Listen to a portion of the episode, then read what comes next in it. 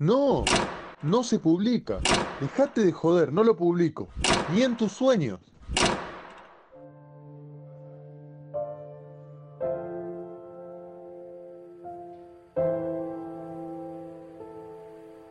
Periodista de mierda. Una columna cada semana. Libro en formato podcast de José Miguel Vivas.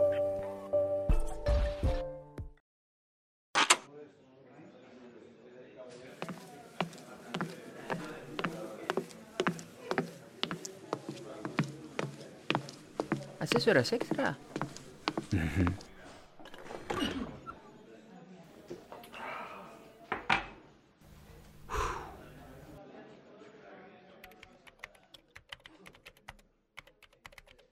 Quien se menosprecia a sí mismo, por lo menos se honra como despreciador.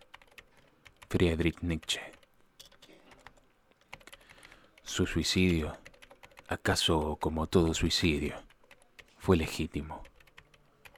Lo habían abandonado y no entendía por qué la terca y mezquina vida seguía llamándolo cada mañana para representar a su existencia.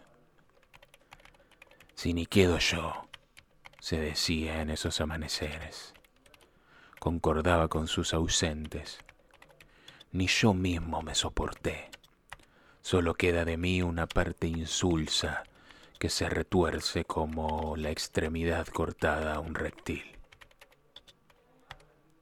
Sentirse culpable de lo que había sido no bastaba para dar el paso hacia su redención. Gastón sabía que nadie cambiaba, y esa minúscula parte que quedaba de él fue engendrada por la misma raíz maligna. Tarde o temprano, su naturaleza afloraba. Si no lo supo su mujer, que llegó a odiarlo con todo su ser, y aún así debió permanecer a su lado hasta la muerte, porque la religión, paradójicamente, para librarla del infierno, debía combinarla a soportar otro. La estafó, se rió de ella, se bebió cada centavo que iba a ser destinado a la formación de su hijo. Le fue infiel. Pero para Irma, su mujer, nunca fue decente escapar. Se tuvo que conformar con la triste recompensa de su Dios. Le dio la muerte a una edad joven. Yo te doy tu infierno y te lo quito como se me antoje. Agradeceme. Imagen semejante a la de un niño que maneja la vida de sus juguetes con una ligereza tiránica. El hijo, por su parte, se había convertido en un predicador reconocido. Gastón pensaba que era la más pura mezcla de él y de Irma. Cristiano como la madre y estafador como el padre. La fórmula del éxito en estos menesteres. Recordaba lo que decía un viejo compañero mexicano de la construcción. Todos los pastores le dicen ovejas a sus seguidores porque no ven en ellos más que lana.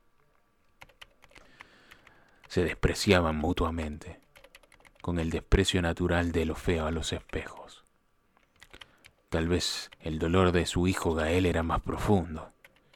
Después de la muerte de Irma, lo abandonó a sus 18 años y se entregó de lleno a su vida licenciosa, como decía Gael en sus prédicas cuando contaba su historia familiar. Se ufanaba en sus sermones de haberlo perdonado, pero solo era una artimaña discursiva, algo que garpaba nomás. ¿Cómo perdonar a la raíz de todas sus desgracias? Eso se lo dejaba Jesús con los fariseos y romanos.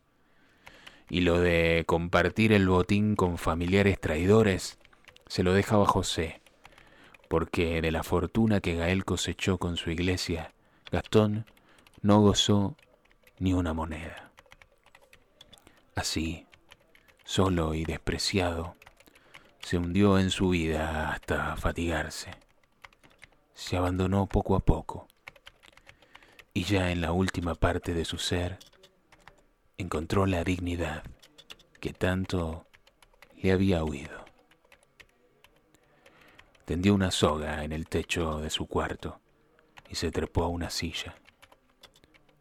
El televisor, que emitía uno de esos espacios de medianoche comprados por brasileños que ofrecen aceite santo, decía, que llena tu vida, hermano. Y el último pensamiento que atravesó su existencia de excesos y desgracias fue una contestación a ese rumor televisivo. Los vacíos, hermano, no se llenan con un montón de instantes. Y pateó la silla.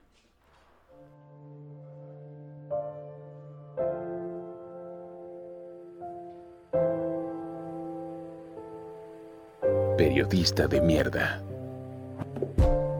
Una columna cada semana. Libro en formato podcast de José Miguel Vivas.